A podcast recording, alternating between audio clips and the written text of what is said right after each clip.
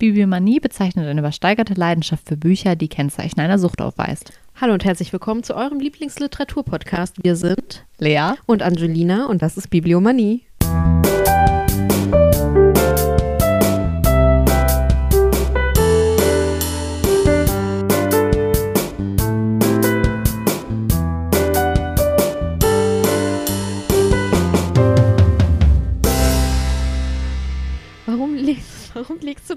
So weg zur Seite, wie so ein, weiß ich nicht. Jetzt bist du an der Reihe. Uh. Oh, Wir könnten auch mit einem Mikro nur machen. Ja, notfalls müssten wir das, wenn äh, wir Ja. haben hier ein kleines äh, Unser- Kabelproblem, Unser eines Kabel hat irgendwie den Geist aufgegeben. einen kleinen Wackelkontakt. Ich halte auf jeden Fall Auge drauf. ich habe Auge drauf. Ich habe das Mikro. Äh, also, falls es zwischendurch Ein bisschen kriddels, kriddels, kriddelst. So, wir mal loslegen. belegen. Belegen. Ich, Los. ich habe ein Quiz für dich vorbereitet. Ich habe extra die Karte aus dem Ding gezogen. also, das Thema ist schlaflose Nächte. Mhm. S in Stephen Kings gleichnamigen Buch sucht alle 27 Jahre das Städtchen Derry heim. Dass S gleich zuschlagen wird, kündigt sich an mit einem L. Punkt, Punkt, Punkt, Punkt, Punkt. Einem Watt? Luftballon? Meint er das? Ich glaube ja. Antwort: Der Clown Pennywise. Das steht da natürlich. Ja. Nein, ist das manifestierte Böse, mit dem es der Club der Verlierer in Stephen Kings S von 1986 aufnehmen muss. Wenn bunte Luftballons auftauchen, ist S nicht weit. Okay. Okay. Zweitens, eine Gruppe von Unbekümmerten, die mitten in einer Epidemie in einer abgelegenen Abtei ein rauschendes Fest feiert, bis eine maskierte Gestalt erscheint und die Stimmung kippt. Wie heißt die Geschichte von Edgar Allan Poe aus dem Jahr 1842? Im Anagramm steckt die Lösung. Welches Anagramm? Das kommt jetzt. Ah, okay. Die Kamse des Tornedoste. Was für ein Ding? Kann ich das Anagramm Die- lesen? Die Kamse des Tornedoste. also sehen. Was ist denn eine Kamse? Ja, das ist ja ein äh, Anagramm. Ach so, und das Anagramm, also sind die Worte, sagen wir mal, die, Ja, die, also, also jedes Wort ist ein kleines Anagramm für Ja. sich. Okay, danke. Die Sam ist Maske? mhm, Das? mhm. Torne. Re, ro, rot, rot? Roten? Ja. Boah, bin ich gut. Anagramme mag ich. Mhm. Doste. Äh, Todes? Ja. Die Maske des roten Todes? Ja, Natürlich, Antwort ist. Poes-Geschichte Die Maske des Roten Todes geht wahrscheinlich auf eine Cholera-Epidemie zurück, die Poe 1831 miterlebt hat. Poe. Poe. Poe. Der Maskierte ist der Rote Tod selbst. Die Seuche hat sich längst auch unter den Feiernden ausgebreitet. Natürlich. Nach einem Spaziergang am Fluss hat der Erzähler plötzlich das Gefühl, nicht mehr allein in seinem Haus zu sein. Wahn oder Realität? Wer schreibt, äh, Entschuldigung, wer schrieb die beunruhigende Geschichte Der Horla? A. Oh, jetzt kommen wieder Namen. We love it. Wir Ah, sollten nee, eine Folge nur mit Namen machen. Guy de Mau- Maupassant? Der ist dann wahrscheinlich auch nicht Guide. Aber sondern- Guy, wegen Guy. Guy, Guy, Guy. Wird ja im Französischen doch Guy ausgesprochen, oder? Weiß ich nicht. Ich glaub, ja. Okay, und jetzt habe ich es verstanden, weil da steht noch D. Ja. Guide. Ähm, B. Mary Shelley oder C. Bram Stoker? Ich nehme A einfach so. Richtig. War ich es, der nachts das Wasserglas leer getrunken hat? Warum sehe ich mich nicht im Spiegel? Der Wahn, der vielleicht gar nicht keiner ist, der vielleicht gar Ach so, der vielleicht gar keiner ist, packt den Erzähler schließlich so, dass er sein eigenes Haus niederbrennt, als er glaubt, den vermeintlichen Verfolger darin eingeschlossen zu haben. Der Horler von dem Autoren erschien 1886. Guide. Guide Muck. Ich glaube, Guy de Maupassant.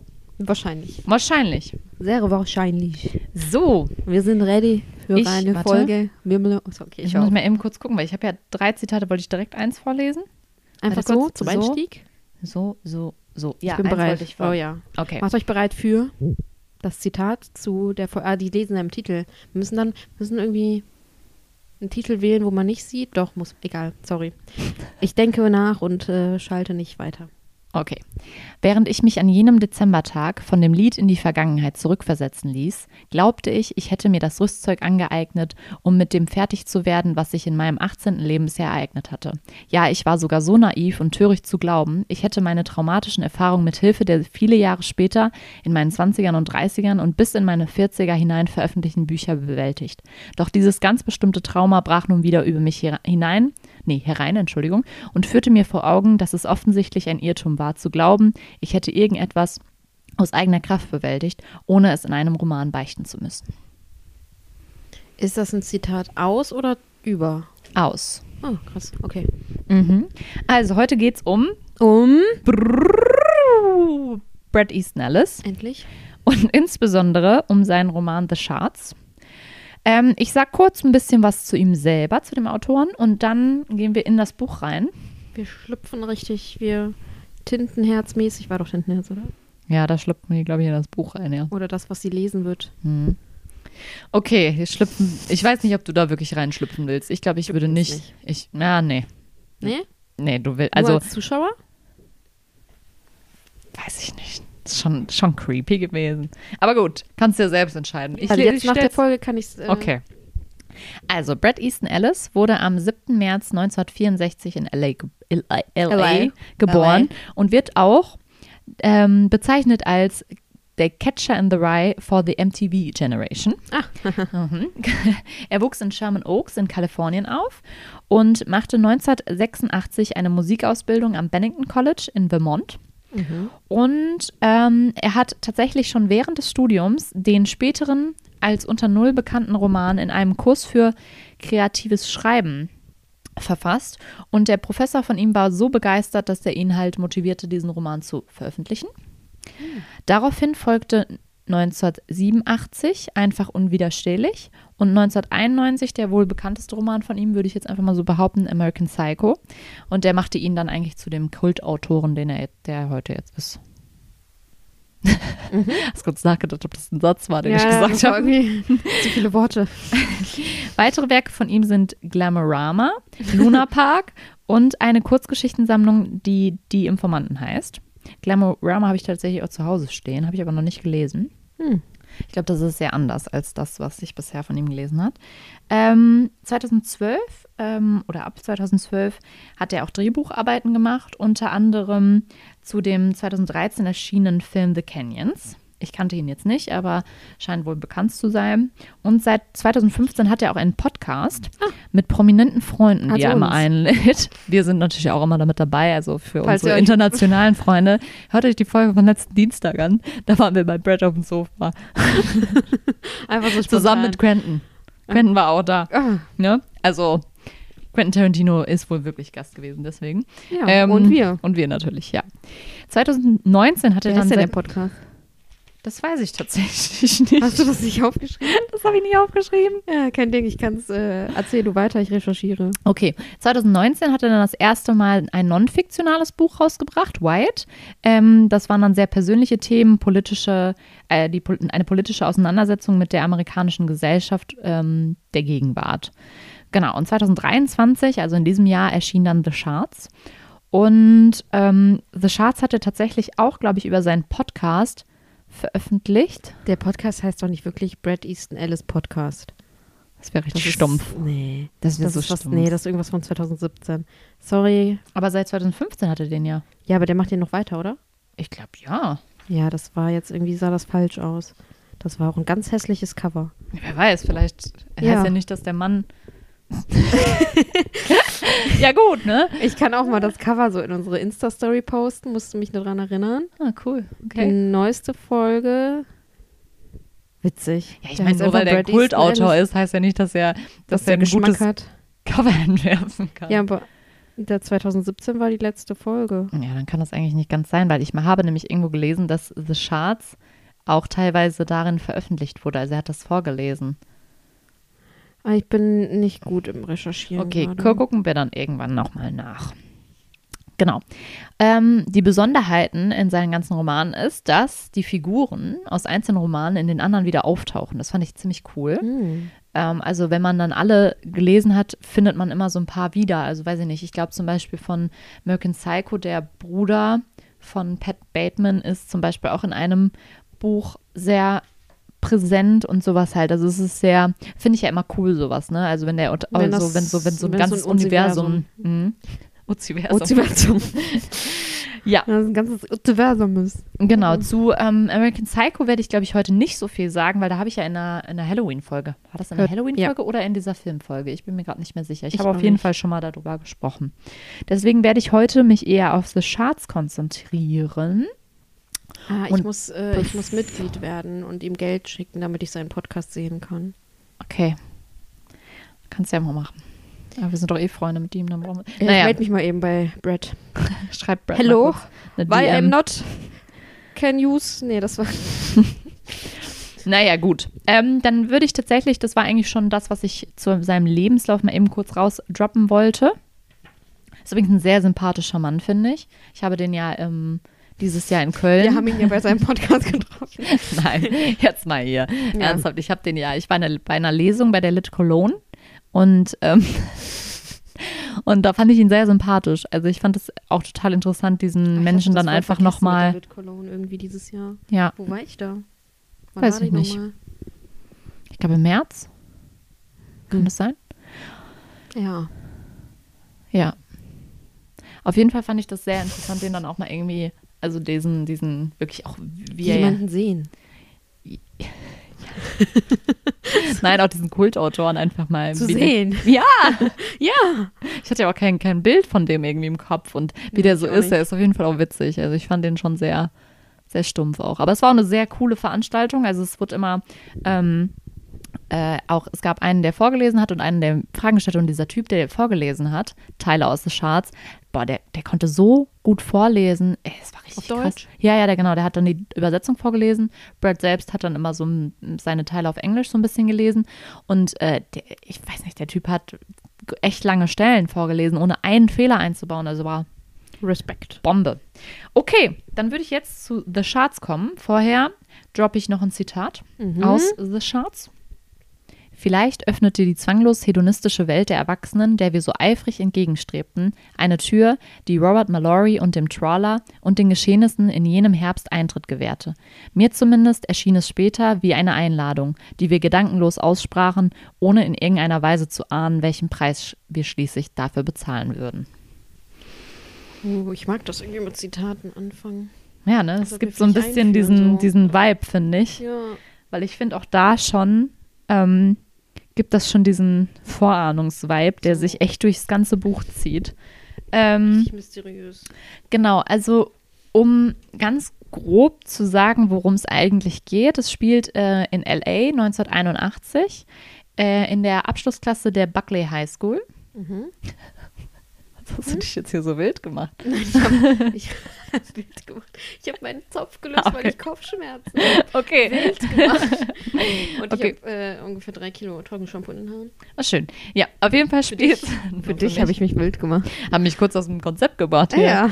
Ähm, genau, es spielt in der Abschlussklasse der Buckley High School und im Mittelpunkt steht der Erzähler Brad Easton Ellis, Uh. der 17 Jahre ist zu dem Zeitpunkt. Also er ist auch wirklich auf diese Buckley High School gegangen, Brad Easton Ellis. Und es dreht sich sozusagen um ihn und um seine ganzen Freunde, also insbesondere Debbie, Susan Reynolds und Tom Wright. Und ähm, dann gibt es noch weitere Personen, die eine Rolle spielen, unter anderem Robert Mallory, der ist ganz wichtig, und ähm, beispielsweise auch noch Ryan und Matt Kellner, die eine besondere Rolle spielen. Und es geht halt so ein bisschen darum, also ähm, dieses ganze Gebilde baut sich erst langsam auf, also es springt auch so ein bisschen in Erzählungen und ähm, ist sozusagen jetzt nicht chronologisch komplett, sondern baut sich wirklich, wie gesagt, langsam auf. Mhm. Und ähm, in der Zeit geht halt auch ein Serienmörder um, der Trawler.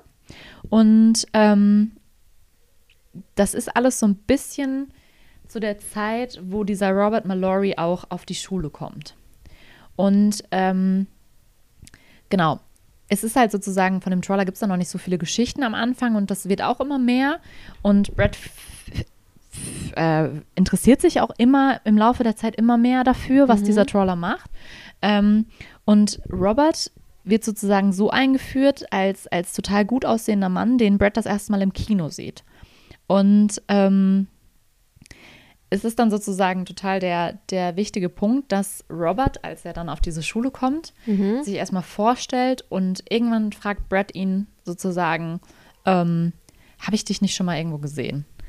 Und dann sagt Robert so nein und er so, ja, Herr, aber waren wir doch, ich war doch in einem Kinofilm, hast du den Kinofilm auch gesehen? Und er sagt nein. Und Brad ist sich aber zu hundertprozentig sicher, dass er ihn da gesehen hat, weil er ihn halt auch sehr gut aussehen fand. Und ähm, was halt auch vielleicht wichtig zu sagen ist, Brad ist halt homosexuell und versteckt das aber zu dem Zeitpunkt vor, dem, vor seinen Freunden und fühlt sich halt total zu Robert hingezogen in dem Moment. Und deswegen ist es auch so ein sehr einprägsamer Moment, weil er ihn halt total ähm, anziehend findet. Ja. Ähm, genau, und ab da wird Brett halt misstrauisch und findet diesen Robert eigentlich von Anfang an dann irgendwie seltsam. Und ähm, genau, es wird dann auch klar, dass, ähm, dass Robert vor, also er erzählt, er wäre auf einer anderen Schule gewesen, aber eigentlich stellt sich dann raus, er war halt in psychiatrischer Behandlung und er erzählt davon aber nichts. Und die erfahren das nur, weil Susan, die Freundin von Brett, ist ähm, sowas wie Schulsprecherin. Und der Direktor hat ihr, hat ihr das halt anvertraut, damit sie das auch weiß und ihn auch so ein bisschen aufnimmt. Und dadurch, sie erzählt das dann halt der Clique sozusagen, zu der halt auch noch diese Debbie und dieser Tom gehören. Und deswegen weiß Brett das halt auch. Und ähm, ja, um so ein bisschen diese, diese Storyline zu verfolgen, Brett verfolgt ihn dann tatsächlich auch so ein bisschen. Stalking-mäßig? Ja, so ein bisschen schon. Also es ist halt wirklich, er fährt ihm hinterher, guckt, was er macht. Ähm, und reimt sich halt im Laufe der Zeit immer mehr Dinge zusammen. Genau, und das ist, ist, es ist halt so ein bisschen, das steigert sich halt auch so ein bisschen. Brad steigert sich da auch sehr rein und es, für ihn passen halt viele Dinge auch zusammen. Und ähm, um halt vielleicht auch zu sagen, was der Trawler überhaupt für ein, für ein Serienmörder ist, ähm, es ist wohl immer so, also zu der Zeit, wo das anfängt, werden, glaube ich, halt Mädels vermisst, die noch gar nicht zusammengebracht werden. Also die, die, die vermissten Fälle werden noch gar nicht Äh, Gebiete. ja, genau. Und auch, ähm, es gibt halt immer wieder auch Einbrüche in, in diesen Gegenden und auch alle, das wird halt alles noch nicht kombiniert. Also es wird nicht einem diesem Trawler zugeschrieben. Und auch immer wieder ver, verschwinden halt Haustiere aus den, aus den Dingens. Und ähm, was er auch macht, ähm, ist, dass er Poster von irgendwelchen Musik, äh, also Musikern oder Popstars oder was weiß ich, in die Briefkästen von den Leuten legt, die er dann später entführt, beziehungsweise es stellt sich dann auch später raus, dass er sie halt auch ähm, tötet. Und äh, ganz oft werden die Möbel verstellt in den Häusern, wo dann später jemand vermisst wird. Genau. Und Vorher schon, während die Leute noch da sind, also so Mhm, quasi. genau, äh, ja.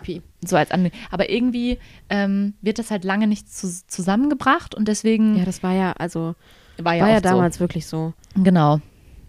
Und ähm, was halt auch wirklich schlimm ist, die Opfer werden auf so eine richtig groteske Art verstümmelt und ganz oft auch irgendwas mit den Haustieren tatsächlich gemacht in Kombination. Also ich fand es schon sehr, sehr hart. Also ich gehe jetzt auch lieber nicht ins Detail, weil es manche Leute finden, können das ja auch nicht hören. Ähm, es ist auf jeden Fall sehr, sehr, ähm, einfach sehr schlimm, fand ich.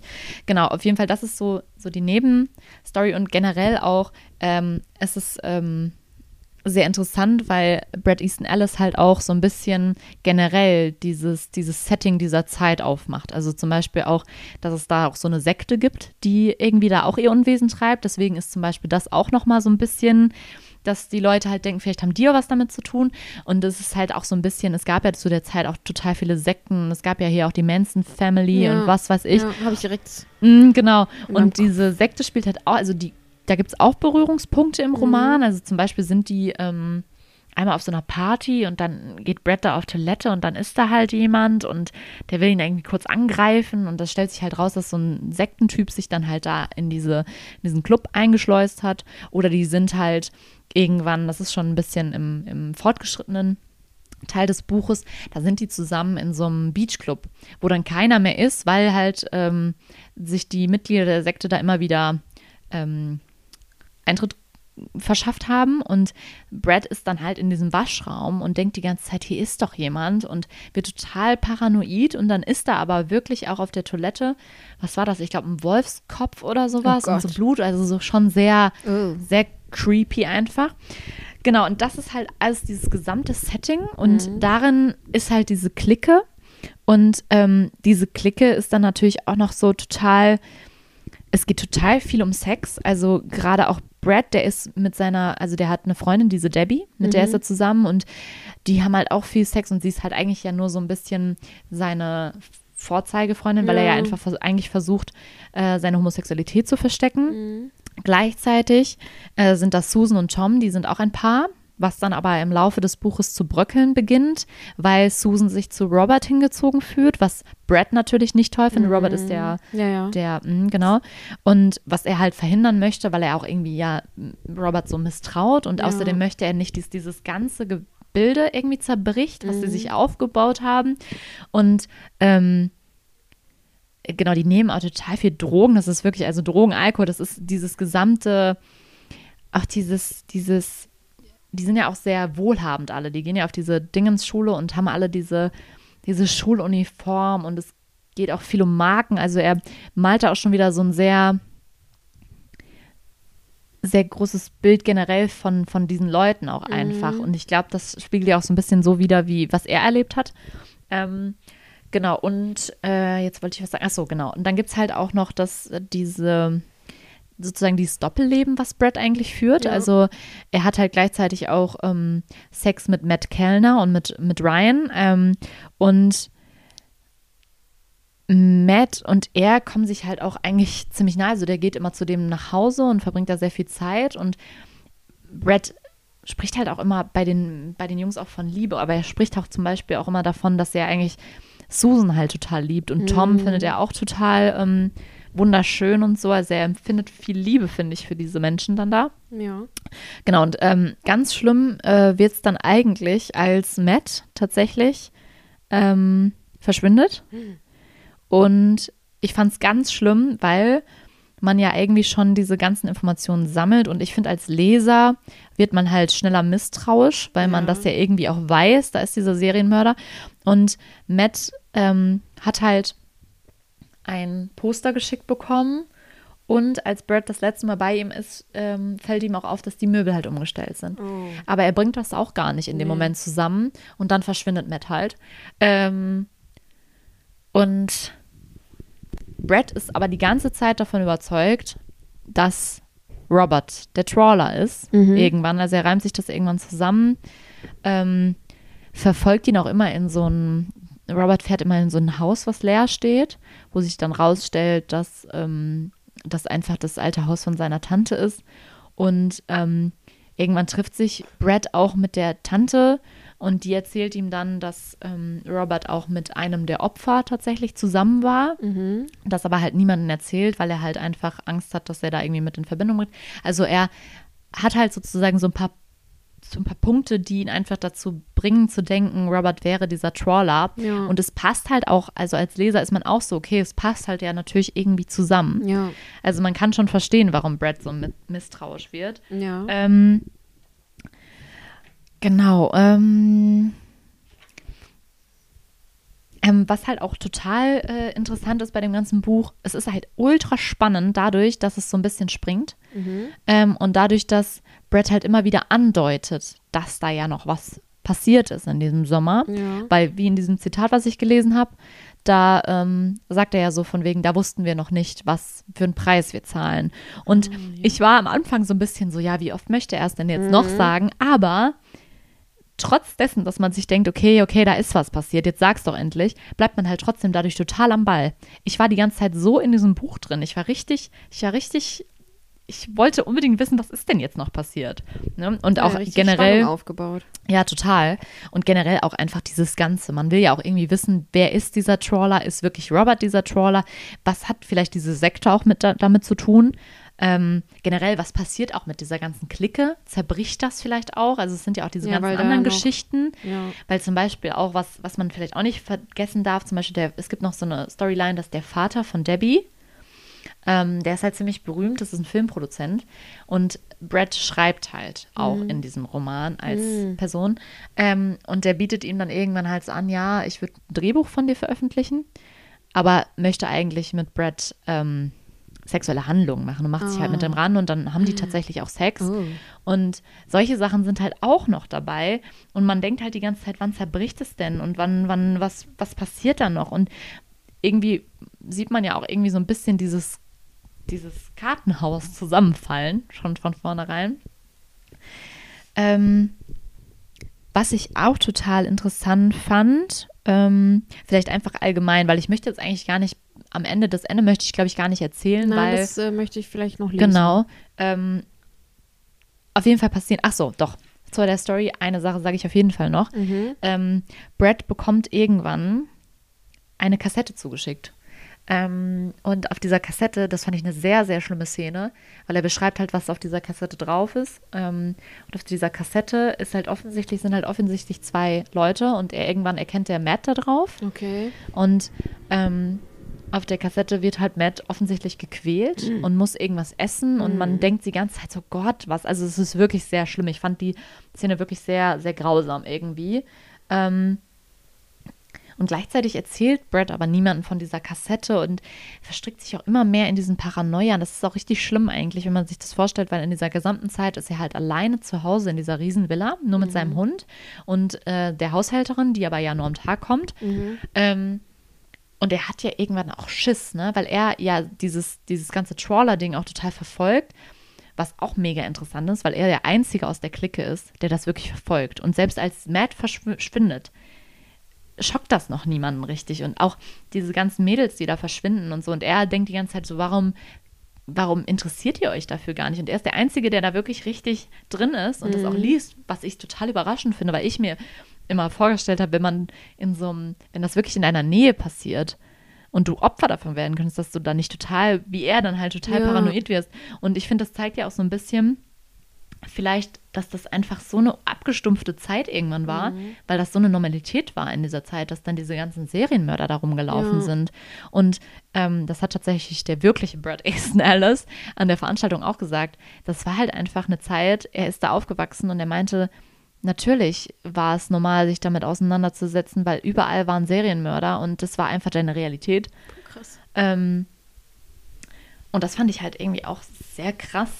Ähm, und man hat halt das Gefühl, er wird immer, er wird immer, wie, wie ich gesagt habe, paranoider einfach, was ja auch vollkommen verständlich ist. Und langsam hat man dann auch irgendwann so das Gefühl, was ist eigentlich noch Fakten und was sind Fiktionen? Also irgendwann bist du auch total, das, das fängt ja schon allein damit an eigentlich, dass das Buch, das der Typ Brad Easton Ellis heißt. Weil ich auch ganz am Anfang dachte tatsächlich, als das Buch rausgekommen ist, ich dachte wirklich, dass das alles passiert ist. Aber damit spielt er halt total, weil man einfach irgendwann gar nichts mehr weiß. Man weiß überhaupt nicht, was hat denn Brad Easton Ellis, also der Autor, wirklich erlebt und was hat er sich wieder ausgedacht. Weil zum Beispiel dachte ich ja auch, das hatten wir, da hatten wir ja, glaube ich, Ja, schon drüber stimmt. geredet, Ja. dass dieser Trawler wirklich existiert hat. Und der hat einfach ja scheinbar nicht existiert. Und da habe ich mir gedacht, okay, da hat er vielleicht einfach Serienmörder kombiniert oder sich Ja. einen ganz eigenen ausgedacht. Und ich finde das einfach, das macht dieses Buch umso spannender und auch einfach umso gruseliger, weil man ja nicht unterscheiden kann, was ist jetzt Fiktion und was, was ist wirklich passiert. Und es, also es wird auch am Ende passieren auch noch Dinge, die ich schon sehr schlimm fand und die auch noch mal echt, wo man sich kurz denkt so, also ich bin mir immer noch nicht sicher. Also ich habe ich habe eine Theorie sozusagen am Ende, aber ich bin mir nicht sicher, ob das das war, was er eigentlich damit ausdrücken wollte oder ob das einfach jetzt darauf hindeutet, dass vielleicht jemand anders irgendwie der Trawler ist und so. Also ich fand es sehr, da kam am Ende noch mal eine so, so Sache, wo ich echt dachte, okay, krass, mhm, interessant. Ähm, die bringt noch mal eine ganz andere Richtung mit ein ins Buch. Mhm. Ich lasse es aber offen, weil es halt wirklich auch spannend ist. Ähm, ich fand halt auch ähm, wieder sehr beschreibend diese gesamte Abgestumpftheit. Also besonders zum Beispiel spiegelt sich das halt einfach in diesem Charakter von dieser Susan wieder. Also weil die, er sagt auch ständig, die ist so total abgestumpft. Die ist so, die hat so eine richtig abgestumpfte Schönheit, sagt er auch manchmal, glaube ich. Ähm, und das fand ich aber auch wieder so ein bisschen beschreibend, weil es hat mich so ein bisschen an, an American Psycho erinnert, weil das ja auch so leicht abgestumpft geschrieben ist. Also diese Grausamkeiten, die haben ja trotzdem dieses leichte Abgestumpftheit und gleichzeitig spielt er auch total mit dieser Nostalgie. Also er beschreibt halt LA sehr ausschweifend, sagt auch immer, wo die hingehen, in welche Restaurants und sowas. Und ähm, Es wird auch sehr viel über Musik gesprochen, also welche Musik ihr hört. Fand ich auch sehr cool. Das mag, mag ich ja sowieso gerne, Ja. aber das fand ich auch sehr passend irgendwie, um dieses Gefühl dieser 80er Jahre da auch irgendwie zu kriegen nochmal. Und ähm, es wird auch ständig beschrieben, wie die fahren, also welche Straßen die nehmen. Ah.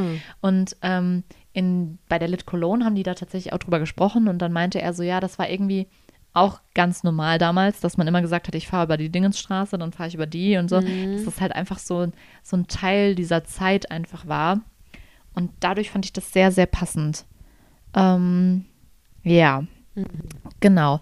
Ähm, Habe ich noch was, was ich sagen wollte? Ich glaube eigentlich nicht. Ähm, also so zur Story will ich gar nicht viel mehr alles. Ich finde es auch sehr, ich fand es sehr schwierig jetzt diese, ähm, das alles greifbar zu machen, weil es sich halt wirklich erst so ein bisschen gesamt aufbaut. Also das ist so wie so ein Puzzlestück und du hast am Ende dann dieses Bild, beziehungsweise vielleicht hast du es dann auch nicht durch diesen neuen, dieses neue Puzzleteil, was da eingeworfen wird. Ähm, aber ich fand es unfassbar spannend. Ich war, glaube ich, auch schon lange nicht mehr so in so einem Buch halt, also wirklich so gefesselt. Klar, dass man halt sagt, so ich möchte weiterlesen, aber halt auf eine ganz andere Art und Weise. Weil einfach dieses, ich meine, das hat es natürlich auch so ein bisschen an sich, weil es halt ja sozusagen ein Thriller ist, ähm, ist man da ja ganz anders drin Ja. einfach. Ähm, Welcher ist es nochmal? das Kiepenheuer und Witsch. Ah. Mhm. Ja, also ich finde ich fand es schon wieder mega gut irgendwie. Also ich mag ja Brad Easton Ellis sowieso irgendwie, weil ich finde, der ist einfach total besonders. Also ich meine, American Psycho, müssen wir nicht drüber reden. Das ist, äh, ein- Haben wir schon mal. haben wir schon mal, ist ein grausames Buch, aber trotzdem ist es ja einfach unfassbar besonders. Und ich fand Shards auch wieder unfassbar besonders. Und ich habe mir dann irgendwie gedacht, ich würde jetzt gerne nochmal American Psycho lesen, aber ich sollte es nicht nochmal lesen. aber einfach, um nochmal dieses, Um das Feeling nochmal zu Mhm. bekommen. ja.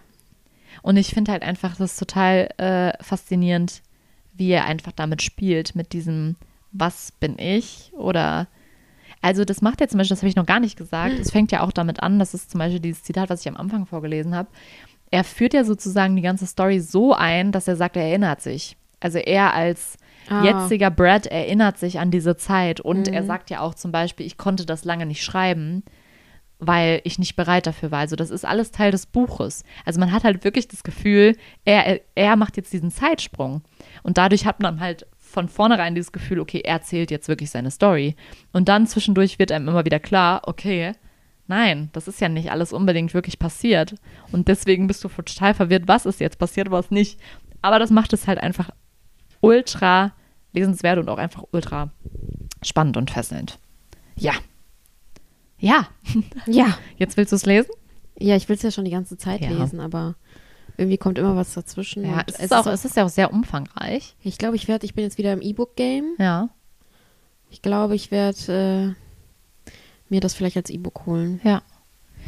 Ja, also es ist auch echt dick, aber ich fand, also ich Ja, habe das das- echt sehr schnell gelesen, weil man halt irgendwie so gefesselt ist. Also ich fand, ich weiß gar nicht, wie viele Seiten das hat, aber es ist schon echt ein dickes Ding.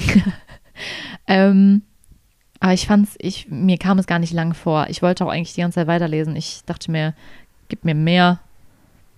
Und ich fand halt auch diesen, ich fand das mit diesem Trawler, ich meine, ich, du bist ja total der True Crime Fan. Ja. Ich finde True Crime ja auch so ein bisschen interessant. Also ich bin ja auch schon so ein bisschen. Bist du auch so, langsam nicht, nicht so krass wie ich, du, die ne? mit ihrem nächsten Merch hier sitzt. Aber ich finde das ja schon immer auch so auch interessant und faszinierend. Und ich glaube, deswegen fand ich das ja auch so vom. Ja, es ist halt einfach, also True Crime Faszination müssen wir nicht drüber Ja. reden. Ähm, und er spielt halt dann Ja, damit, total damit. So. Ja, obwohl es ja eigentlich wahrscheinlich gar kein True Crime ist. Ja, Ne? aber Fictional Crime with true things in it. ja, ja. ja, ja, ja. Ich glaube, ich hoffe, ich habe das jetzt, ich hoffe, ihr habt verstanden, worum es geht. Ähm, lest es einfach wirklich. Ich finde es sehr. So wie ich immer. Ja, gut, ne? Aber ich bin dann immer so drin, dass ich irgendwann nicht mehr weiß, ob ich wir bin oder nicht, weißt du? Ich weiß, dass ich wieder bin, also glaube ich. Okay. Ja, äh, hat's, mir hat's gefallen. Ich bin sehr gespannt, wenn du das mal irgendwann liest, was du da, wie, wie du es Ich findest. jetzt sagen, vielleicht lese ich es in meinem Urlaub, aber ich weiß nicht, ob das so mein Feeling ist, wenn ich da in Portugal chill Ja, wer weiß, ne? alleine. Ich habe auch ja mal American Psycho habe ich ja damals auch im Urlaub gelesen. Das war nicht so eine gute Idee. Ich meine, ich fand es nicht so, ich fand es wirklich jetzt nicht so, überhaupt nicht so schlimm wie, ne, Dingens. nicht- ich- aber ich fand es auch True trotzdem. höre Ja. oder oh, das lese. Ja. Aber es Ja. ist trotzdem schon. Also, äh, ich muss ganz ehrlich sagen, nochmal vielleicht für die Leute, die, die wirklich bei sowas schwache Nerven haben, also jetzt gar nicht negativ gemeint, es ist schon echt auch grausam, finde ich, zwischendurch. Und wenn man, wenn man irgendwie Probleme damit hat, mit solchen, auch mit so Details und so, dann sollte man das vielleicht nicht lesen. Also wäre ich schon, schon trotzdem vorsichtig, weil ich fand es zwischendurch auch echt, Harter Tobak. ja, schon. Also faszinierend, dass der Typ sowas immer schreiben kann. Wer weiß, was in seinem Leben abgeht. Brad Easton Ellis hat, weiß ich nicht, was er gemacht hat. Hoffentlich nicht solche Sachen. Aber was hat er denn nochmal dazu gesagt? Ich glaube, der hat das gesagt, dass das einfach seine, wirklich so seine Verarbeitung von diesen ganzen Dingen halt einfach ist. Und ich meine, das war ja auch dieses Zitat mit dem Trauma da, dass er das irgendwie dadurch versucht. So, ich glaube, wir sind dann ready für Goodbye. Ich hoffe, man hört mich. Ja, ich schlage aus. folgt uns auf Instagram, folgt uns auf Spotify und auf anderen Podcast-Plattformen. Ich weiß, Mhm. ich bin da nicht so, ich höre über Spotify, deswegen bin ich da nur so in Dieser Game. Apple Music. Ja, aber kann man da auch ähm, folgen? iTunes. Ja, ich glaube Lasst schon. uns ein iTunes und Apple Music ist das gleiche. Hab ich Lasst das, uns oh, ein äh, Like da. Gibt uns fünf Sterne. Und dann ist es von mir ein bis zum nächsten Mal. Tschö. Vor vielen Jahren wurde mir klar, ein Buch, ein Roman ist ein Traum, der auf die gleiche Weise niedergeschrieben werden will, wie wir uns in jemanden verlieben. Der Traum wird unwiderstehlich, du kannst nichts dagegen tun. Irgendwann gibst du auf und beugst dich, selbst wenn dir kein Instinkt zur Flucht dreht, weil es letztlich ein gefährliches Spiel sein könnte. Jemand wird verletzt werden.